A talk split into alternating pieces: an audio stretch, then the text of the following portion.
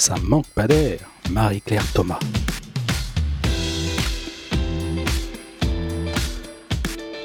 Bonjour à toutes et à tous, ravi de vous retrouver pour ce numéro de Ça manque pas d'air avec un grand air comme recherche en éducation.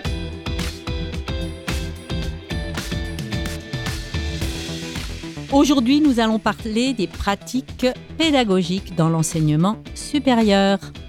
Il y a un an, le 16 mars 2020, les universités ont fermé leurs portes sur l'ensemble du territoire français, obligeant les enseignants à pratiquer un enseignement à distance et, suite à la réouverture partielle des cours, ils doivent désormais jongler entre présentiel et distanciel, ce qui met en lumière une diversité en termes d'organisation des enseignements et de pratiques pédagogiques tout en les questionnant.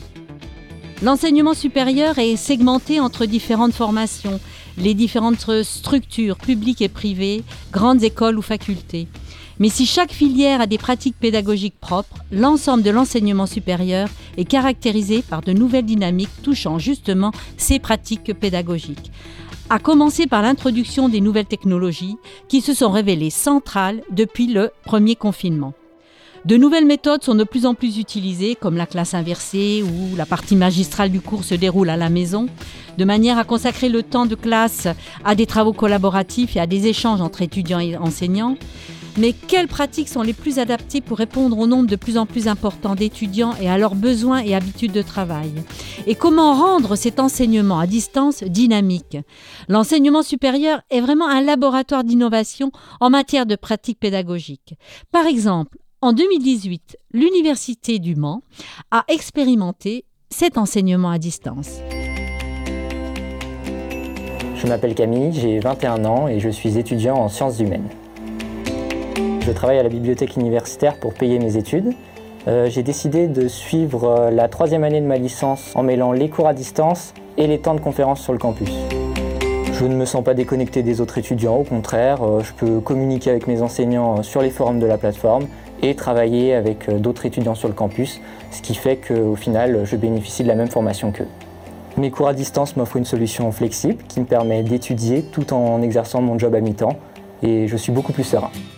Ce sont donc ces pratiques pédagogiques que je vous propose d'explorer aujourd'hui avec nos deux chercheuses invitées, Christelle Lison, qui participe à l'émission depuis Sherbrooke au Québec, et Marie David, depuis la France. Bonjour à toutes les deux et merci de votre présence euh, à distance. Hein, euh. voilà, on se sent un petit peu seul euh, en studio, mais heureusement j'ai Joséphine Guichard à mes côtés. Elle est étudiante à l'ENS de Lyon. Bonjour Joséphine. Bonjour Marie-Claire. Eh bien Joséphine, on se penche un petit peu sur l'histoire des universités? Avec plaisir. Alors, euh, à quand remontent les premières universités? Les premières universités, au sens où on l'entend aujourd'hui, sont apparues en Europe occidentale au début du XIIIe siècle, à l'image de la Sorbonne à Paris, construite en 1253. Ces universités du Moyen Âge sont les héritières d'une longue histoire de l'enseignement, qui remonte au moins jusqu'à l'Antiquité. Et cet héritage antique concerne en particulier les disciplines enseignées, la base de l'enseignement des universités médiévales est ainsi fondée sur les arts libéraux, à savoir la rhétorique, la logique, l'arithmétique et la géométrie, mais aussi la musique et l'astronomie. La théologie, le droit et la médecine y sont aussi enseignés, car les universités sont dès le Moyen Âge destinées à former les jeunes gens appelés à exercer les plus hautes responsabilités civiles et religieuses de la société. Il faut souligner qu'à cette époque, seule l'élite peut se rendre à l'université et que l'université est déjà l'un des hauts lieux de la reproduction des élites. Et aujourd'hui, alors, quelles sont les caractéristiques des universités? Eh bien, aujourd'hui, les étudiants sont d'abord beaucoup plus nombreux à aller étudier à l'université. En 2020, on compte 2,7 millions d'étudiants en France et cette augmentation du nombre d'étudiants et d'étudiantes est frappante dès le milieu du XXe siècle, avec la démocratisation scolaire. Vous savez, Marie-Claire, ce vaste mouvement d'allongement de la scolarité et d'ouverture de l'université à des catégories sociales qui en étaient autrefois écartées.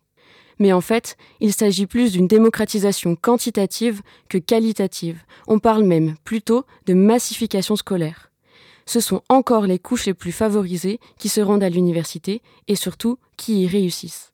Comme le montrent déjà Pierre Bourdieu et Jean-Claude Passeron dans leur ouvrage Les héritiers, publié en 1964. Toujours est-il que le nombre de bacheliers et d'étudiants explose. De 1956 à 1968, on passe d'environ 150 000 étudiants en France à 500 000 étudiants, soit presque trois fois plus. Et donc les pratiques pédagogiques dans tout ça? Eh bien justement, c'est le gros problème. L'université n'arrive pas à s'adapter à cette hausse des effectifs, ni à l'ère du temps. Les amphithéâtres sont bondés, et d'ailleurs on peut écouter cet extrait des actualités françaises de 1957 qui illustre les difficultés que rencontrent les étudiants pour assister aux cours surchargés. Ce jeune homme commence sa journée d'étudiant. Il a choisi les sciences. La France manque de scientifiques. Et pour étudier les sciences à Paris en 1957, il faut absolument savoir courir. Pourquoi courir? Parce qu'on doit arriver tôt à la Sorbonne si l'on veut avoir une place au premier cours. Et même, est-il question de place assise Heureux ceux qui peuvent simplement s'infiltrer dans un amphithéâtre. Celui de géologie, c'est un exemple, comporte 180 places et ils sont 500. On voit bien qu'il y a un manque criant de places. Et même la construction de l'université de Nanterre, d'où commencera la révolte de mai 68, ne parvient pas à résoudre le problème. D'ailleurs, les étudiants de mai 68 rejettent les pratiques pédagogiques archaïques de l'université, fondées sur l'autorité du corps professoral, les fameux mandarins qui prodiguent des cours magistraux. Des réformes pédagogiques sont introduites à l'université suite au soulèvement de mai 68. Par exemple, la réduction des cours magistraux au profit des travaux dirigés qui permettent de dialoguer avec le professeur, ou encore la loi FOR qui introduit la participation d'étudiants élus à la prise de décision au sein de l'université. Et aujourd'hui, alors, quels sont les enjeux au niveau des pratiques euh, pédagogiques? Eh bien, aujourd'hui, le nombre d'étudiants augmente toujours et leur profil social se diversifie.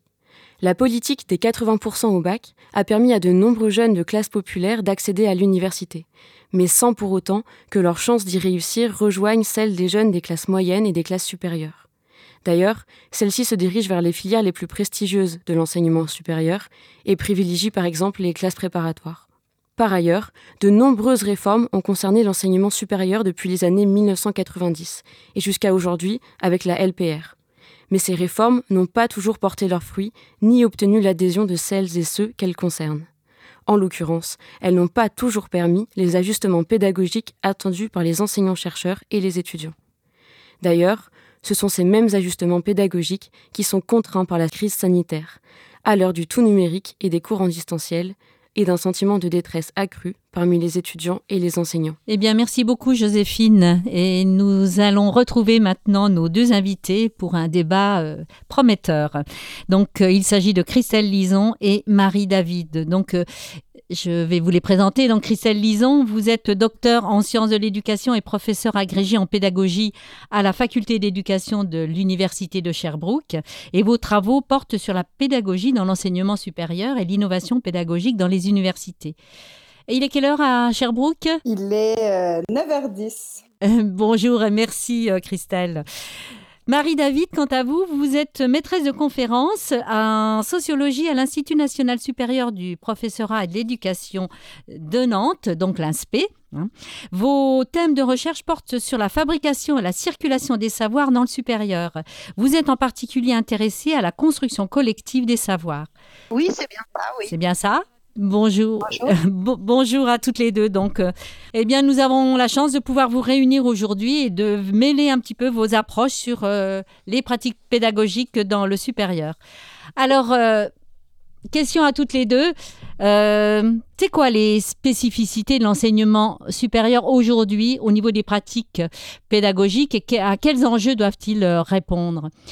On commence par euh, Christelle Lison. Ben, écoutez, je dirais que les enjeux, euh, ils sont nombreux et divers. On a parlé dans l'introduction de la question de l'hétérogénéité, on a parlé de massification, on pourrait se parler d'étudiants à besoins particuliers. Donc, on pense là notamment aux étudiants qui arrivent à l'université avec euh, ce qu'on va appeler des, des, besoins particuliers, que ce soit en matière d'apprentissage, en matière d'enseignement, étudiants porteurs d'un handicap ou autres c'est sûr que ce sont des besoins qui se sont accrus et des enjeux sur lesquels on n'a pas forcément préparé les enseignants du supérieur.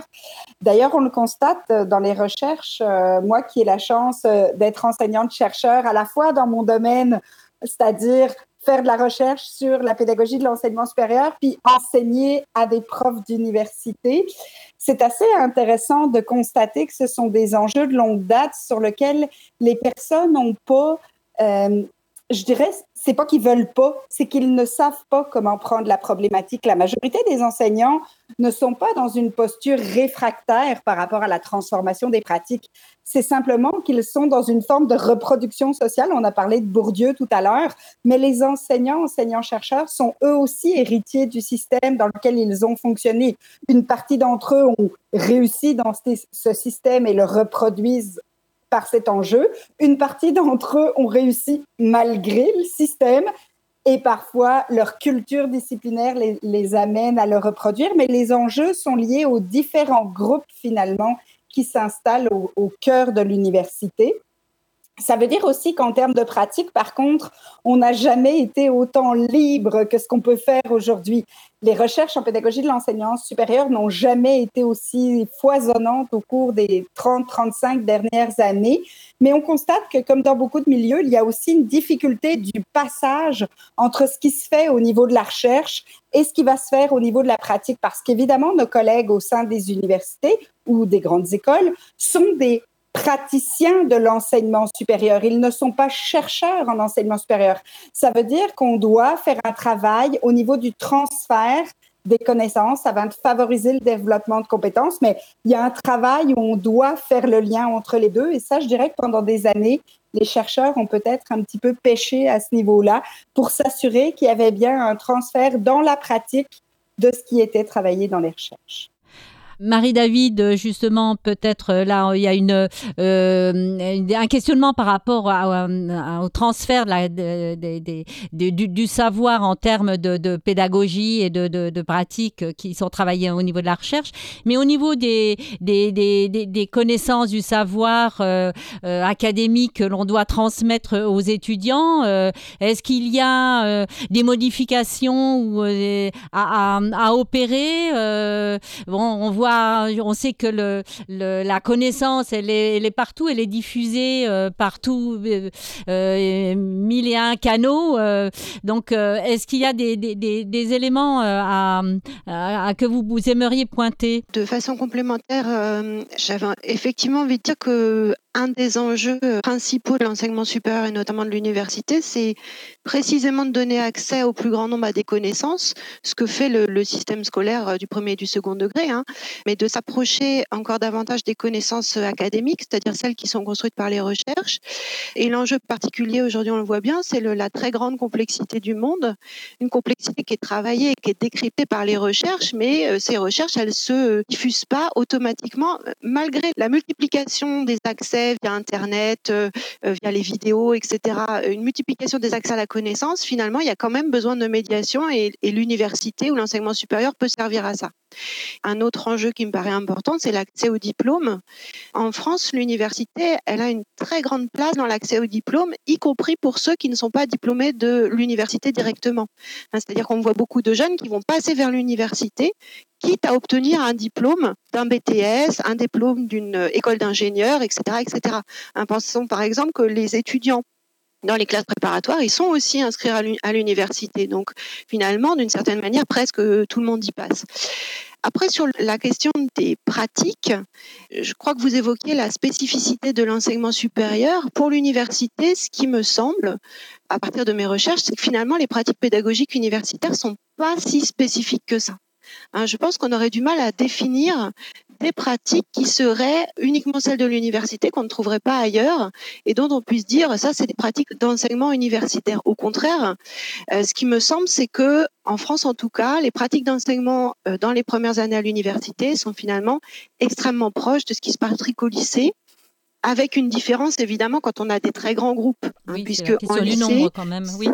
Voilà. Mm. En lycée, c'est très rare qu'on ait des amphis à 200, 300, etc., alors que ça, ça, ça existe à l'université. Mais quand on est dans des nombres comparables, c'est-à-dire euh, souvent les groupes de TD autour de 35, parfois un petit peu plus, eh bien finalement, on a des pratiques qui sont tout à fait comparables à ce qui se passe au lycée. Alors, je, rejoins euh, tout à fait Christelle Lison aussi sur la question de la manière dont on apprend, dont on se forme aux pratiques pédagogiques à l'université. Euh, en France, il y a pas, alors il y a eu un petit peu, mais il y a plus de formation institutionnalisée, prise en charge hein, par l'université euh, ou par les pairs, euh, de formation à l'enseignement. Donc l'enseignement, il s'apprend sur le tas et il s'apprend beaucoup par euh, observation mutuelle des collègues et il s'apprend aussi à partir de ses propres pratiques étudiantes. Ça, c'est une, une, différence euh, importante par rapport à ce qui se passe dans le premier et dans le second degré où on a des instituts de, de formation, hein, comme euh, l'INSPE dont je fais partie à Nantes, dans lesquels on va travailler des manières d'enseigner et des disciplines pour apprendre l'enseignement, notamment les didactiques euh, disciplines. Et il y a, y, a, y a, quand même un, corps euh, de, de, métier qui est en, en train de, d'apparaître, enfin qui est, qui est apparu quand même, mais qui est récent. C'est la, les, les conseillers pédagogiques dans le supérieur. Est-ce qu'ils n'ont pas un peu cette mission de transmettre et de transmettre un petit peu des façons de faire euh, et des, les conseiller de les porter un regard un peu critique comme le peut le faire un, un inspecteur dans le dans le dans l'enseignement scolaire? Et puis aussi, euh, comme vous, euh, Christelle Lison, vous faisiez référence tout à l'heure à, la, difficulté de, faire passer les, savoirs de recherche dans les pratiques. Est-ce qu'il n'aurait pas cette fonction de passeur, comme on les appelle à, à Alife aussi, euh, justement, où on peut transmettre aussi cet ensemble? Qui veut répondre? Alors, Christelle Lison. Oui, il y, y, a des éléments forts qui ont été mentionnés. Hein. Je pense qu'il y a quand même une différence dans le public, évidemment. Les étudiants qui arrivent à l'université ou dans le monde de l'enseignement supérieur font face à une découverte de l'autonomie pour une bonne partie d'entre eux. On est très organisé quand on est au collège, au lycée, dans les écoles secondaires en général, je dirais internationalement parlant. C'est très organisé, très. Euh, on, on, va tracer des marges à deux pouces euh, à gauche, on va écrire la date en haut à droite on, on, commence à prendre la liberté au fur et à mesure, mais il y a une, il y a une forme de, de contrôle peut-être ou d'uniformisation. Quand on se retrouve en enseignement supérieur, il y a une espèce d'autonomie. Il y a beaucoup d'étudiants pour qui c'est la première fois aussi qu'ils vont habiter seuls, devoir se faire à manger, euh, faire leur lessive, euh, organiser leur horaire, euh, gérer leur sortie, leur liberté. C'est tout un challenge. Et je pense qu'il y a un rapport à l'enseignant qui est quand même différent de ce qu'on trouve au lycée ou au collège parfois même, je dirais, malgré ce que voudraient faire les enseignants et les enseignants-chercheurs, ils disent, mais les étudiants ne viennent pas vers moi. Et dans les enquêtes, on entend un certain nombre d'étudiants qui disent, My God, ça me fait peur d'aller parler aux profs. Là. Tu sais, c'est, c'est quelqu'un d'important, aller le déranger avec une question, entrer là. Même dans les salles de TPTD, on le voit parfois qu'ils ont moins naturellement cet espace de rétroaction et on a un travail, je pense, à faire à ce niveau-là. Par ailleurs, je, crois qu'il y a aussi une, une grande différence, c'est qu'on est vraiment dans une posture d'amener l'étudiant à construire ses connaissances, à développer ses compétences. Il y a un aspect d'engagement qui est fort. Il n'est pas obligé d'être là. C'est-à-dire que si on peut le regarder sociologiquement parlant ou familialement parlant, il y a encore certaines obligations, mais c'est surtout que normalement, c'est un choix euh, qu'il a fait. On peut discuter de tous les systèmes qui amènent l'étudiant à faire un choix euh, dans les études et de la difficulté euh, même du système mis en place en France. Puis, D'autre part, je, crois qu'il faut quand même soulever que ces dernières années, le ministère notamment a fait beaucoup d'efforts au niveau de la formation des enseignants du supérieur.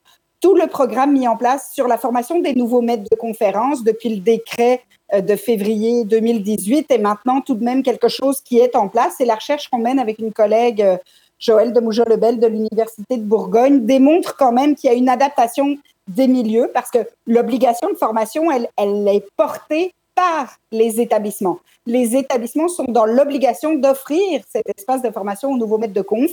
Et je vous dirais, quand on regarde, il y a quand même un certain nombre euh, d'enseignants, d'enseignants-chercheurs, même avec de la bouteille, qui s'en vont en formation. Et vous avez raison, en fait, les conseillers pédagogiques sont devenus des acteurs incontournables avec une difficulté vis-à-vis -vis des conseillers pédagogiques. On les appelle conseillers pédagogiques, mais si vous regardez, euh, par exemple, les fiches en France, le seul vrai statut qui existe, c'est ingénieur, alors qu'on les appelle conseillers pédagogiques, que certains se reconnaissent dans ce statut-là. On va même parler d'accompagnateur pédagogique. C'est souvent le vocabulaire qui va être amené. Et ça, dans la recherche, c'était un des éléments qui mentionnait. C'est on se fait appeler ingénieur, mais c'est pas ça qu'on fait comme job parce que beaucoup euh, derrière le terme ingénieur voient notamment les aspects multimédiaux qui étaient la première porte d'entrée euh, chez les ingénieurs pédagogiques. Aujourd'hui, ces passeurs-là, ils arrivent avec des profils extrêmement variés. Philippe Lal, au ministère, a mené une enquête, notamment sur les conseillers pédagogiques, pour découvrir que ce rôle de passeur, il est très divers et varié. En fonction des établissements, ils font pas du tout le même travail. Certains d'entre eux ont, une maîtrise, par exemple, en design de formation, puis il y a d'autres gens qui ont un doctorat en sociologie. Donc, on a aussi une très grande diversité chez ces conseillers pédagogiques et c'est pas si facile de leur demander d'endosser ce rôle-là. Je vois Marie euh, qui veut réagir là justement, elle a un regard peut-être différent puis euh, au niveau de l'inspect. Oui, alors sur les, sur les ingénieurs pédagogiques, euh, ben je, je, reprends en compte les propos de Christelle Lison. Effectivement, on a une diversité euh, euh, avec quand même un point commun euh, au départ, même s'il y a une grande diversification aujourd'hui, parce qu'il y a beaucoup de recrutement sur, ce, sur cette fonction.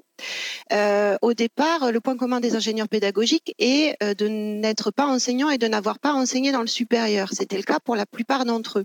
Donc ça leur donnait une position particulière et ça faisait aussi une très grande différence avec les formateurs et formateurs d'enseignants dans les INSPE ou leurs ancêtres, les IUFM, qui pour elles et eux euh, étaient des enseignants euh, du premier, du second degré ou du supérieur. Mais, mais comment peut-on euh, justement accompagner si on n'a pas là, cette connaissance de l'enseignement Est-ce que c'est c'est un ça peut risque pas d'être un handicap par rapport à alors, en fait, le, handicap principal au départ pour les ingénieurs pédagogiques, c'est pas tellement de pas avoir enseigné, c'est plutôt d'avoir été recruté pour les premiers, les premières sur une forme de lettre de mission qui était de développer l'innovation pédagogique, c'est-à-dire que le présupposé de ces emplois, c'était les enseignants du supérieur n'innovent pas alors qu'ils le devraient. Et deuxième présupposé, l'innovation est numérique. Donc, ces ingénieurs pédagogiques ont été recrutés avec ce type de mission qui était tout à fait explicite. Voilà. Euh, alors, euh, pour cela, on va dire, pour faire ce travail-là, effectivement, on a besoin d'ingénieurs et on n'a pas nécessairement besoin d'enseignants.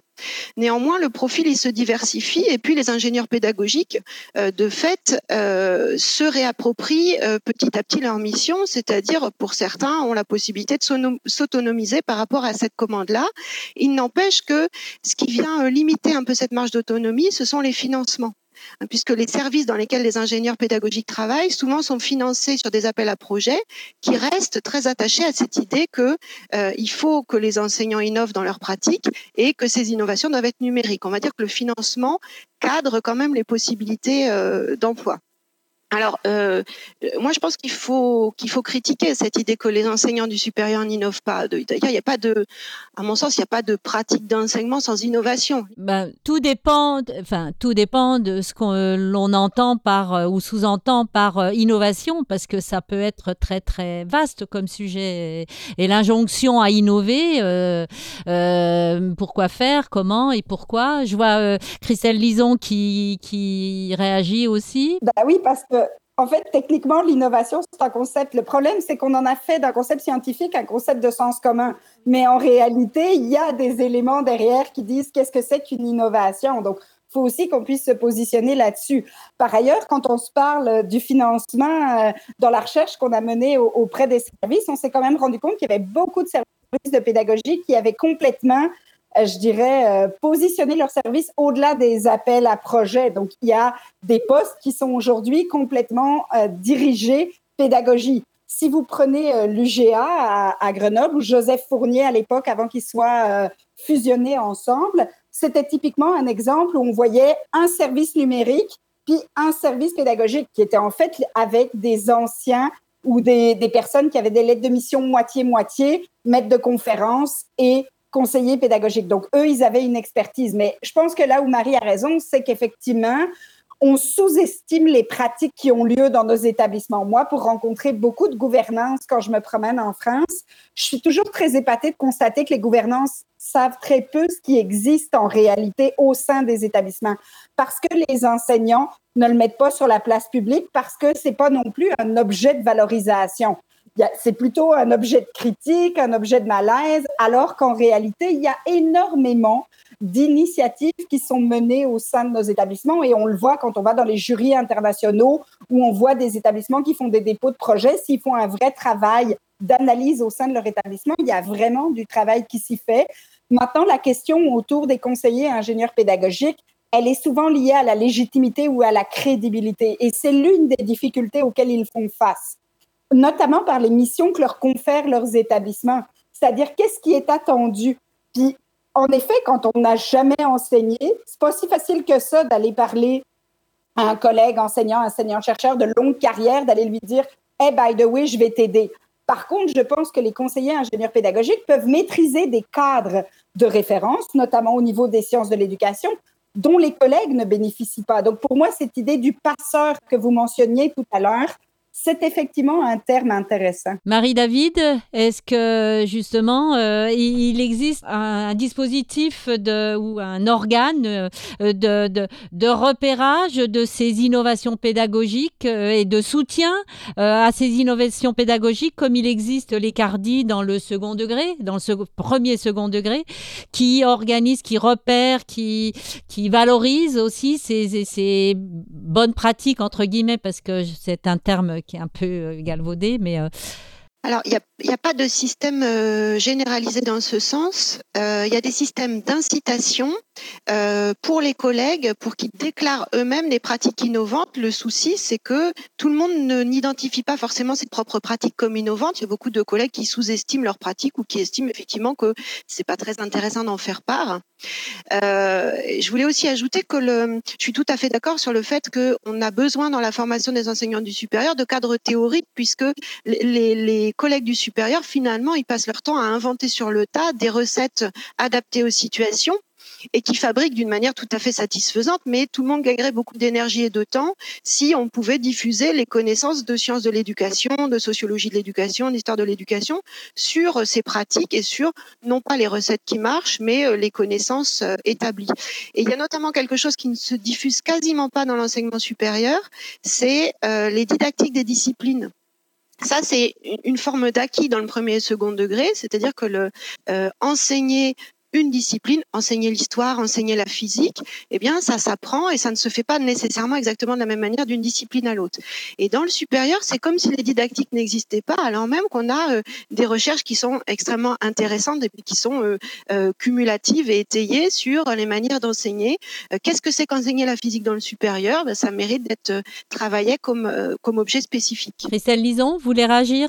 Oui, je, je, fais du pouce parce que je trouve qu'effectivement, euh, c'est très euh, peu travaillé, la question didactique des disciplines, et qui pourrait très bien se lier aux questions pédagogiques. Moi, je pense qu'il faut le regarder comme un tout. Il y a à la fois des choses qui sont transversales d'une discipline à l'autre et d'autres choses qui sont spécifiques, notamment de par les cultures disciplinaires qui les traversent, les habitudes, les objets de mise au travail, les cibles je pense qu'il y a un travail à faire à ce niveau-là. Et en effet, il y a des recherches là-dessus et elles sont difficiles à faire passer. Je dirais néanmoins qu'on a vu ces dernières années plusieurs colloques disciplinaires qui accordent maintenant du temps à la question de l'enseignement et de l'apprentissage dans leur discipline. C'est le cas, euh, par exemple, de la microbiologie où je vais aller l'année prochaine, enfin à la fin de l'année, euh, réaliser une conférence sur l'enseignement euh, autour de cette question-là. Ça a été le cas en en génie mécanique où, je suis allée aussi il y a deux ans. Donc j'ai l'impression qu'il y a une mise en marche. Ça y est, on, mais le chemin est quand même relativement lent.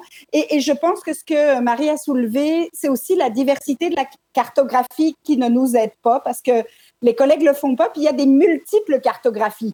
Si vous prenez euh, l'université euh, Paris-Est à Créteil, ben, ils ont commencé à cartographier les initiatives au sein de leurs établissements. Vous en avez eu au ministère où il y a eu des cartographies. On a essayé de travailler avec les, les prix PEPS de cartographier les initiatives. Mais on voit bien que ces multiples cartographies, elles, elles ont du mal finalement à être pensées dans une logique de euh, transmission, qui soit partageable.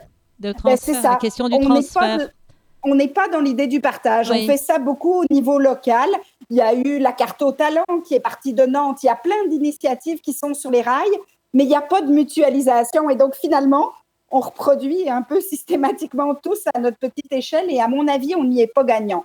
L'autre chose, c'est que je crois qu'il faut absolument réussir à mieux valoriser dans la profession d'enseignant-chercheur cette portion liée à l'enseignement. Alors, à nouveau, il y a eu des initiatives. Hein. Je pense que le congé pour projet pédagogique, par exemple, qui est supporté euh, aujourd'hui, euh, l'idée dans plusieurs établissements d'avoir des primes à l'enseignement. Je pense à l'Université de Strasbourg qui a mis ça en place depuis plusieurs années, exactement de la même manière que les primes à la recherche. Ce sont des initiatives qui vont valoriser nos collègues, mais on a besoin de faire du chemin à ce niveau-là. Il y a un travail de nos gouvernances pour pouvoir y arriver pleinement. Faut pas juste que ça vienne de la base il faut aussi que ce soit supporté par le niveau politique. Oui, on est dans la, comment je veux dire, euh, il faudrait articuler la logique du bottom-up euh, et du top-down et puis euh, réceptionner un petit peu tout ça pour, pour le diffuser et, trouver un espace aussi de valorisation.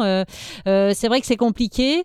malheureusement, on n'aura pas le temps de, de, de, de, poursuivre sur cette réflexion-là, mais si justement vous avez parlé de gouvernance, s'il y a des choses à valoriser ou un, un conseil, mais euh, une piste, euh, euh, soit pour notre gouvernance ou soit pour les enseignants en termes d'innovation pédagogique ou de soutien ou de, d'étayage pour les, les enseignants. Qu'est-ce que vous préconiseriez comme ça, sans, en toute modestie, si vous avez une idée comme ça à, à mettre en avant? Marie-David? Oui, alors euh, en toute immodestie, euh, quelques idées. Euh, d'abord, il y, a un outil, enfin une composante dans les universités qui sont les INSPE, dans lesquelles il y a des, chercheurs et chercheuses en sciences de l'éducation et une expertise dans le domaine. les INSPE ont pour mission de former les enseignants du supérieur, mais aujourd'hui cette mission n'est pas tout à fait réalisée. Et je pense que justement le développement de, de la formation générale des enseignants du supérieur, des didactiques, et puis aussi un outil qui est l'analyse de pratique, qui est très très utile. Je pense que ça devrait être développé en direction des enseignants du supérieur. Et puis il y a un autre aspect euh, qui est peut-être évident, mais que je vais quand même souligner. Aujourd'hui, les enseignants du supérieur euh, sont et se disent complètement débordés par l'accumulation de tâches, c'est-à-dire le travail d'enseignement, de recherche et le travail administratif. Donc, une des dimensions pour améliorer les pratiques, ça serait euh, d'alléger le service d'enseignement. Ça, ça nécessite de recruter. C'est peut-être un autre sujet. Et vous, Christelle Lison? Ben, je, je, fais du pouce sur l'idée de Marie, sa première, puis je vais peut-être encore une coche plus loin. Moi, je pense que si on était capable de faire un accompagnement pour réaliser des cycles de développement professionnel du type Scholarship of Teaching and Learning, c'est-à-dire être capable de collecter des données de manière rigoureuse sur les pratiques d'enseignement et d'apprentissage, puis d'être capable d'aller jusqu'à la boucle, de les partager, de les mettre à la critique des pairs, que ce soit à travers des articles, que ce soit à travers des communications. Il me semble que là, on atteindrait un, un moyen aussi d'aller euh, disséminer les innovations, d'aller parler des initiatives, puis de dire elles ont été faites de manière rigoureuse. Je suis capable de documenter les retombées à partir de mon analyse de pratique avec de la collecte de données dans les milieux, puis de dire, n'imaginez pas que c'est magique. Il y a toute une pratique dans le travail. Puis ça veut dire aussi que pour nos gouvernances, comprendre que enseigner, c'est pas juste venir devant des étudiants puis livrer un discours c'est tout le travail de planification qui est en arrière et l'enjeu, à mon avis, il est là. C'est tout un processus de, repérage des gestes professionnels euh, et l'accompagnement de cette euh, montée en compétences. En tout cas, c'est un vrai sujet, un vrai sujet qu'on peut mettre sur la table, mais dans tous les, à tous les niveaux. Sans manque pas d'air, c'est fini pour aujourd'hui. Je vous remercie vivement, chaleureusement pour euh, vos deux interventions à la préparation euh, du sujet, donc Joséphine Guichard, étudiante à l'ENS de Lyon, à la réalisation Sébastien Boudin. Et retrouvez toutes nos émissions sur IFE Cas d'école. Et si un sujet vous a particulièrement intéressé, notamment celui-là, n'hésitez pas à le faire connaître et à le partager. Je vous invite aussi à podcaster Le micro est dans la classe et IFE quoi, le magazine de l'IFE. Au plaisir de vous retrouver.